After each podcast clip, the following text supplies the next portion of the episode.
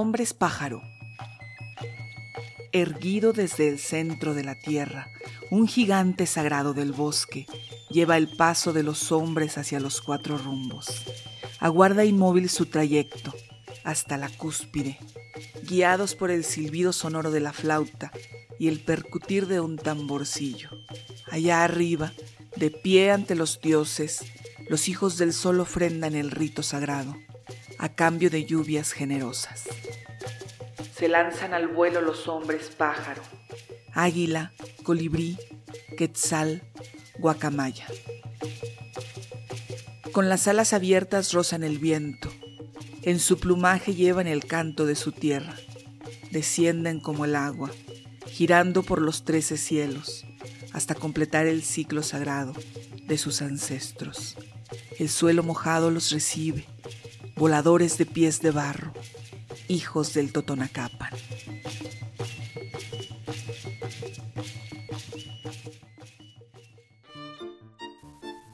La Sociedad de Escritores Michoacanos, en colaboración con Radiofonía Online, presenta Letra Viva. Un eco a las voces de la literatura emergente en nuestro país.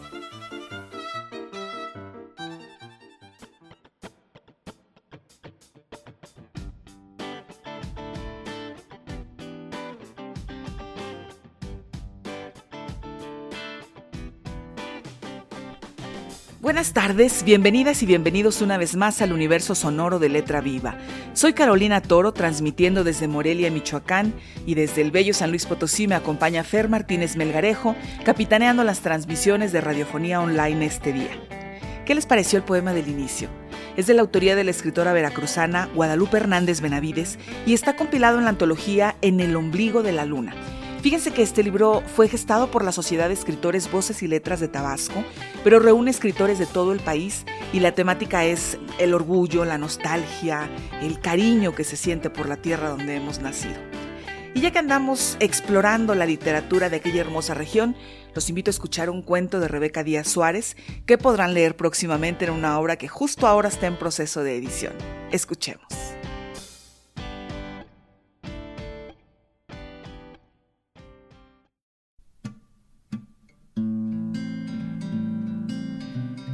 El flautista de mi sueño, por Rebeca Díaz Suárez. Mi madre Silvia llegó a mi recámara aquel 22 de diciembre de 1984. Tomó el librito entre sus manos y empezó a relatar. Érase una vez un precioso pueblo llamado Hamelin. En él se respiraba aire puro todo el año, puesto que estaba situado en un valle, en plena naturaleza. Me quedé dormida Así solía quedarme plácidamente.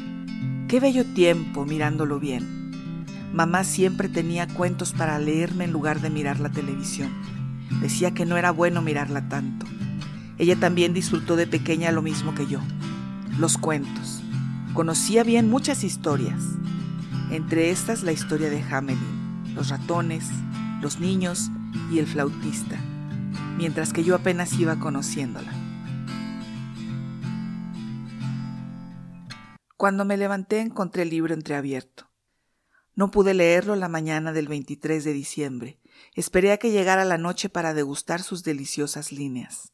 Ya le había agarrado el gusto a las historias, a sentir la curiosidad por saber más de lo que sucedía en esos relatos encerrados en los libros. Llegó la noche y devoré al flautista de Hamelin. Terminaba así. Era tanta la felicidad que nadie se dio cuenta que el joven flautista había recogido ya su bolsa repleta de dinero y con una sonrisa de satisfacción se alejaba discretamente, tal y como había venido. Para mí esa historia fue tan fantástica, tan bonita, y me dije que yo quería ver a un flautista así.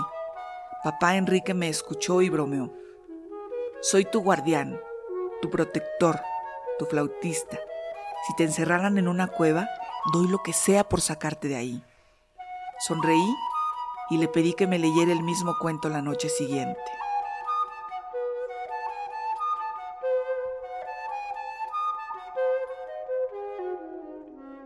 La noche siguiente era 24 de diciembre. Desde la mañana que salió no veía a papá en la casa. Pensé que no estaría con nosotros en la cena navideña. Mamá no decía nada. No la veía preocupada tampoco. Le pregunté si papá estaría con nosotros y con voz tranquila contestó Claro que sí. Anda haciendo compras, no desesperes. No veía a mi familia sin mi padre en esa noche. Dieron las nueve. Estaba bien oscuro. Vi entrar a un hombre vestido de flautista de Hamelin a casa y yo gritaba de alegría. Realmente traía una flauta hermosa que me invitaba a tocarla y desaparecer niños como el personaje del cuento. En la mano traía un libro con portada dura, hermosamente ilustrada del cuento de Hamelin. Me lo dio en mis manos y yo abracé a ese señor que resultó ser mi padre. No creía que eso estuviera pasando. Uno de mis mejores regalos de Navidad, sin dudar, viéndolo a través de los años, fue ese detalle de papá Enrique con el libro en las manos de la historia que me había fascinado.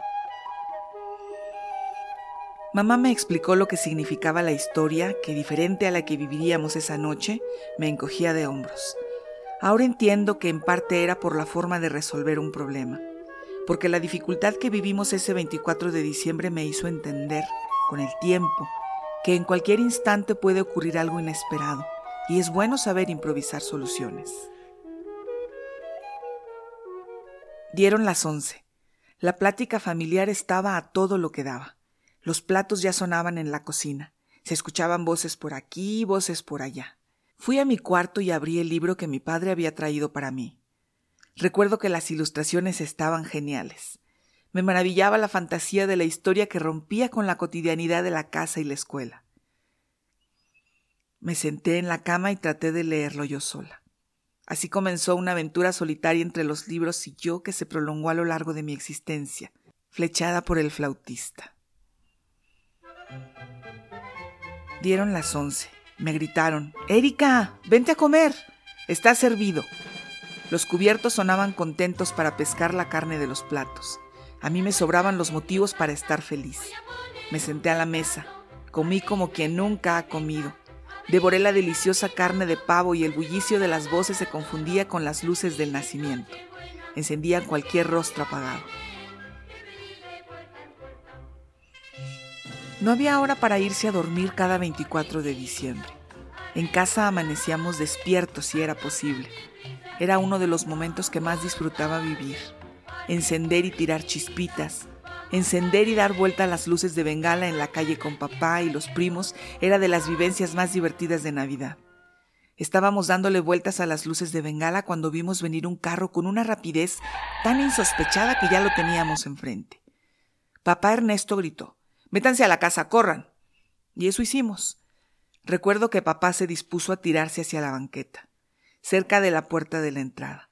Nosotros nos escondimos detrás de ésta, agazapados por el peligro. Vi que esperó de manera prudente en la puerta de la casa. Miró hacia el carro y...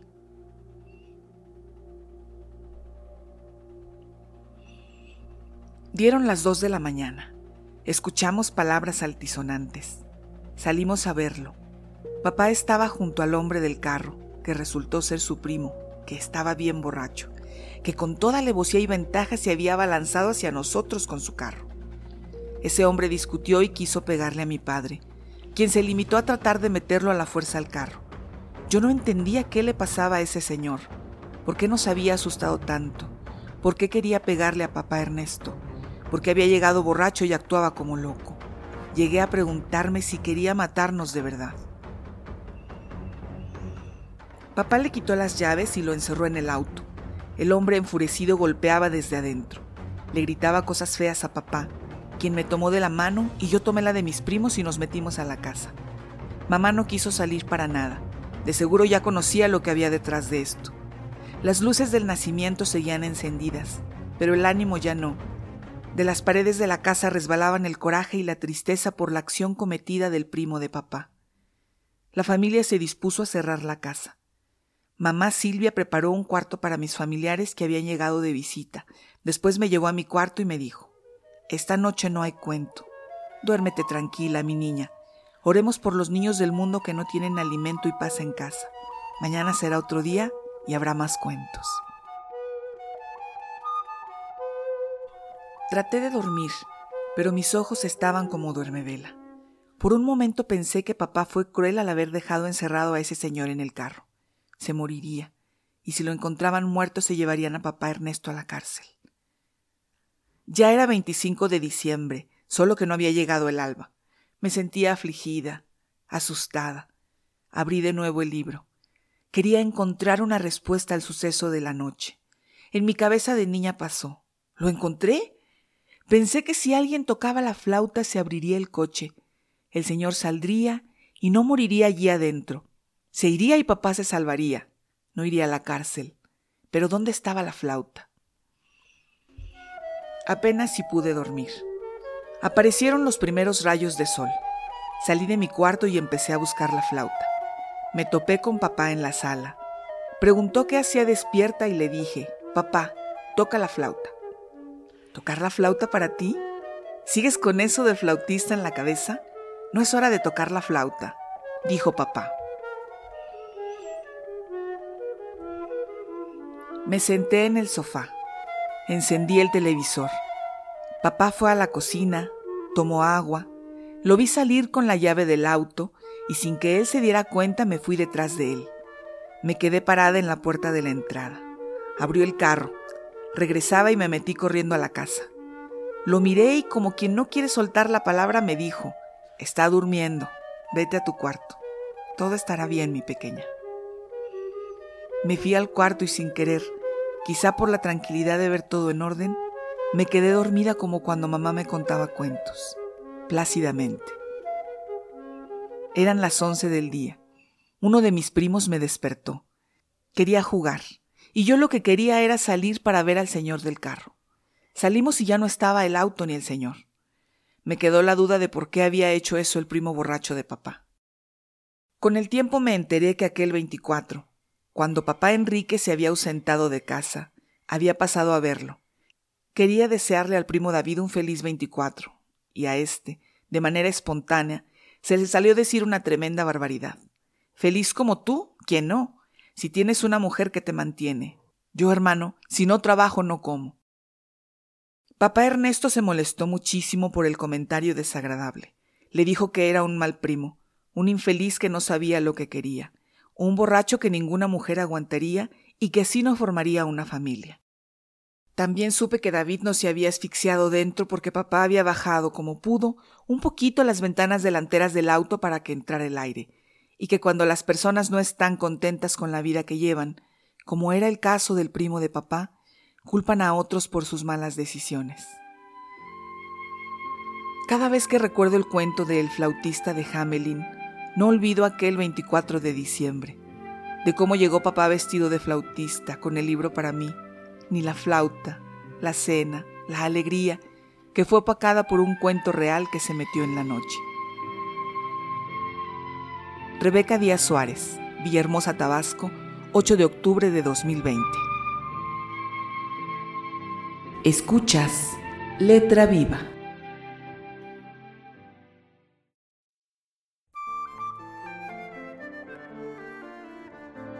Un día nos iremos. Regresábamos de la ciudad en una combi llena de personas. Le dije a mi madre, ¿qué harás cuando la naturaleza de los hijos te alcance y entonces, de repente, todos sus hijos llenaban el transporte. Después fueron bajando y se despedían. Y ella murmuraba, buenas noches, que te vaya bien. Al final, la última persona alejándose entre las luces de los autos era yo. Y ella soltó una lagrimita, porque eso era como aceptar que tenemos que morir o que los hijos se caen como el cabello, yéndose hacia cualquier dirección.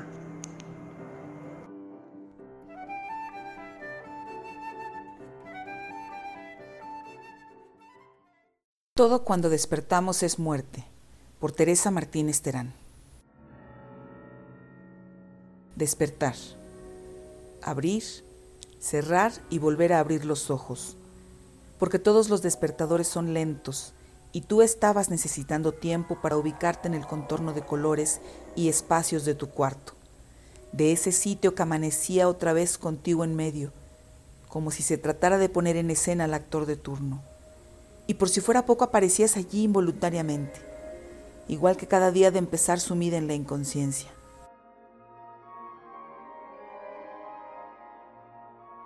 Apenas alcanzabas a notar que se había hecho tarde, las ocho tal vez, y sentías que el piano se deslizaba por toda la casa en busca de un rincón en donde anidar para dejar creciendo allí el huevo de cualquier fantasía.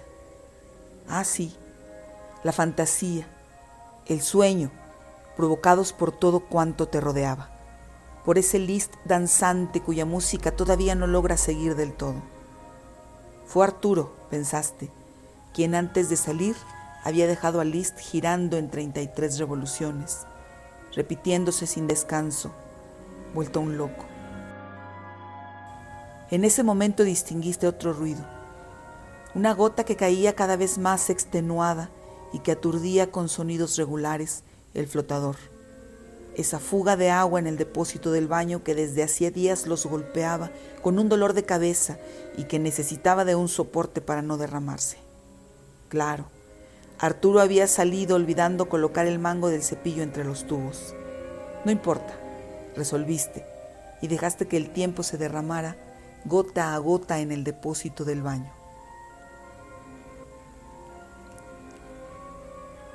Todo sería tan sencillo como levantarse a cualquier hora y jalar la palanca para que el agua, el tiempo y todos los pensamientos acumulados con él se fueran de inmediato por la taza haciendo górgoros.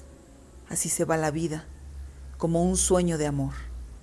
Es lo mismo, así se va, se acumula, llena el vaso, se derrama, y luego jala uno la palanca para que gire en torno al cuello de la taza del baño y haga mutis de una vez por todas.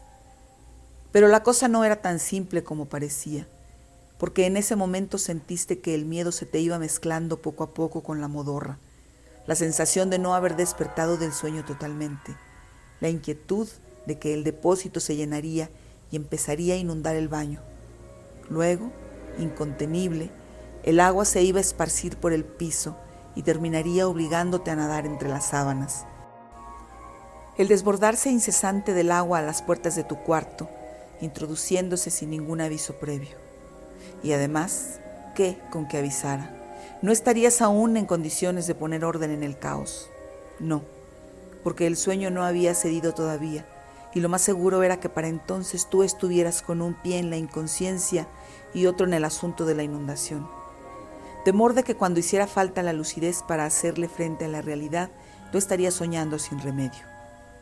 Así se va la vida, repetiste, como el agua, una gota tras otra, que en sí mismas no tienen la menor importancia una no es ninguna, dos es una, y así sucesivamente.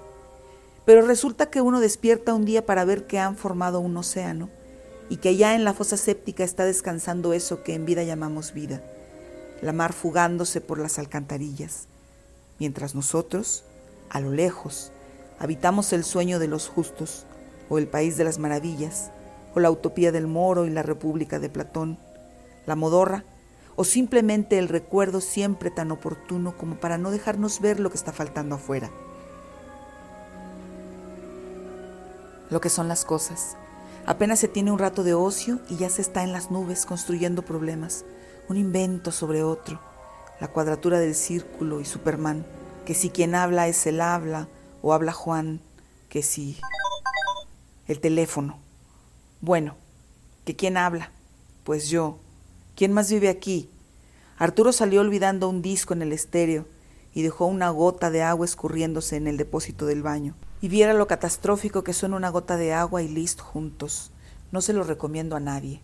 Se siente como si fuera el tiempo sin remedio, como si alguna tragedia fuera a suceder mientras uno está acabando de dormir, y se sigue allí, imaginando lo que se necesita para ser feliz, y al mismo tiempo con la sensación de no poder desligarse de las sábanas para detener el curso de los acontecimientos. Entonces, con un ojo en el gato y otro en el garabato, se advierte que los minutos no descansan y que pronto habrá un ahogado en la casa. Entra la angustia, la desesperación, pero nada es posible. De ser cierto lo que firman algunos neurólogos, el lado derecho del cerebro quiere seguir fantaseando, mientras que el izquierdo según dicen es el racional, quiere levantarse y callar de una buena vez ese par de demonios que son List y la gota de agua.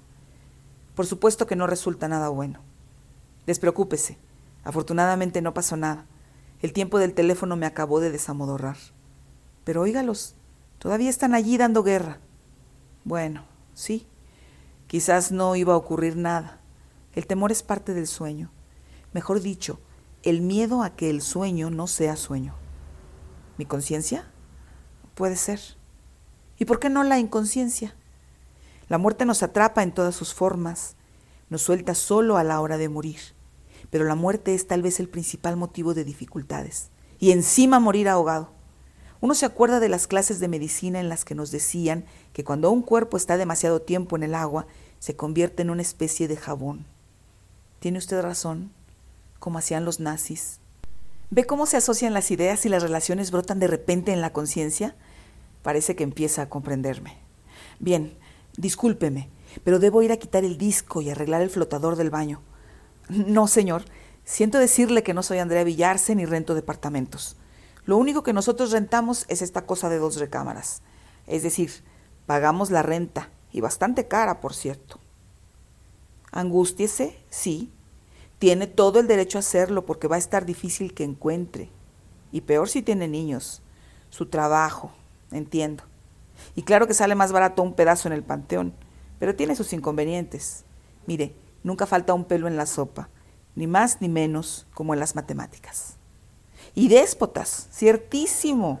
Un amigo me dijo que había dos cosas infalibles para hacerle sentir a alguien que es un pobre diablo. Tratar de abrir crédito en una de esas tiendas que parecen pulpos y querer celebrar contrato de arrendamiento con los dueños de casas de esta ciudad. Y alégrese porque todavía no se suelta la diarrea. No se ría y dele gracias a Zeus, como hacían los griegos, porque después de todo la angustia le llegó bastante tarde. A propósito de agua, permítame desearle suerte aquí. Me voy a detener a esa pareja infernal. Ya sé que no es la solución, pero mejor el estado de ánimo. Lo siento, marcó el número equivocado. Bajas el volumen y las notas del piano parecen irse recogiendo hasta quedar en cero hasta sumirse por completo en el contexto de alambres y tornillos del aparato. La palanca toca stop y el disco va agotando su velocidad. Se hizo el silencio. La Biblia nos dice que al octavo día se hizo el silencio. En el principio creó Dios los cielos y la tierra. La tierra era algo caótico y vacío, y las tinieblas cubrían la superficie del abismo. Recuerdas la frase y piensas que con el orden aparecieron los dueños de la tierra. Se escrituró el vacío y hasta el cielo adquirió precio. Hubo luz y la Comisión Federal de Electricidad extiende los recibos cada bimestre. Sigue el Génesis y separó las aguas que hay encima del firmamento de las que hay debajo del firmamento. Y se te ocurre la hipótesis de que quizás en ese momento Dios no había pensado crear el hombre. De ser así, no les habría dado tan mal ejemplo, porque primero se separaron esas aguas y después fueron las de Acapulco y las de Cancún y así hasta el fin de los tiempos. Dios dijo, produzca la tierra seres vivientes según su especie, ganados, sierpes y alimañas según su especie. Y así fue. Y vio Dios que eso era bueno. ¿Tú piensas que de algún modo Dios tenía en mente al superhombre que estaría destinado a dominar los ganados, sierpes y alimañas. Lo que nunca falta en esos casos son los imprevistos. Poco después su criatura cayó en el pecado y se inauguró el segundo caos. Volvieron a juntarse la noche y el día. Las tinieblas se confundieron con la luz. El mar se trepó a la tierra y luego la abandonó, dejando en la superficie grandes extensiones de arena con fósiles marinos y tanta oscuridad hizo posible que el hombre mismo no pudiera distinguirse de las bestias. El rey de la creación erró a sus hermanos, los encadenó a las máquinas. Un buen día el hombre supo que una tarántula era su emperatriz, y en el fervor de la batalla no se fijó cuando un buey tomó el poder, hasta que una noche de sufragio universal las criaturas acudieron a las urnas para elegir un lobo. El universo volvió al desorden con una velocidad idéntica a la de la luz, una involución hacia la nada. Y ese era el castigo. superior en ingenio a lo del diluvio, a lo de Sodoma y Gomorra, a lo de las espadas de fuego en el paraíso, a lo de la bomba de nitrógeno. Nada hubo que sofocar el coraje de Dios que al octavo día creó el silencio y la destrucción de todo cuanto había querido realizar. Y todo por no haber planificado a la familia como él mismo manda. Y vio Dios que eso era bueno, y atardeció y amaneció el día noveno. Se hizo el silencio sin list y sin la gota de agua, pero era un silencio relativo el departamento de arriba llegaba la música empalagosa del amor comercializado de las radiodifusoras. Del otro lado venían los gritos de los niños de los vecinos. Y de allá afuera, envuelto como para regalo, el chirriar de las llantas de los automóviles. Has puesto cierto orden y mejores condiciones para iniciar tu trabajo. Buscas el manojo de libros que están sobre el escritorio. Lo abres al azar y lees. Todo cuando dormimos es sueño. Todo cuando despertamos es muerte. No hay mucho para escoger, la bella irrealidad o la muerte, el despertar del sueño. Escuchas que la puerta de la cerradura gira. Es Arturo. Entra y sus pasos se encaminan a la sala. Paras en seco las especulaciones y lo esperas para contarle lo sucedido. Él te habla desde el estéreo al tiempo que pone a desfilar a List. Enseguida entra al baño y te cuenta desde allí que anoche soñó que se inundaban.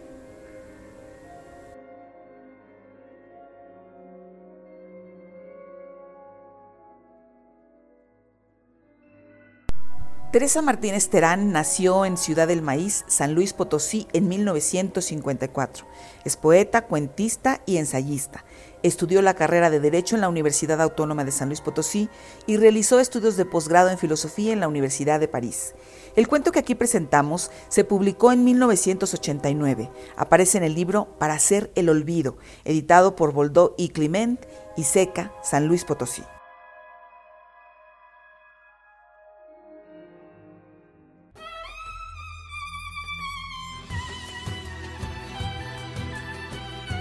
La Sociedad de Escritores Michoacanos, en colaboración con Radiofonía Online, presentó Letra Viva, un espacio de entretenimiento literario y experiencia sonora. Letra Viva es un programa cultural sin fines de lucro producido por Carolina Toro.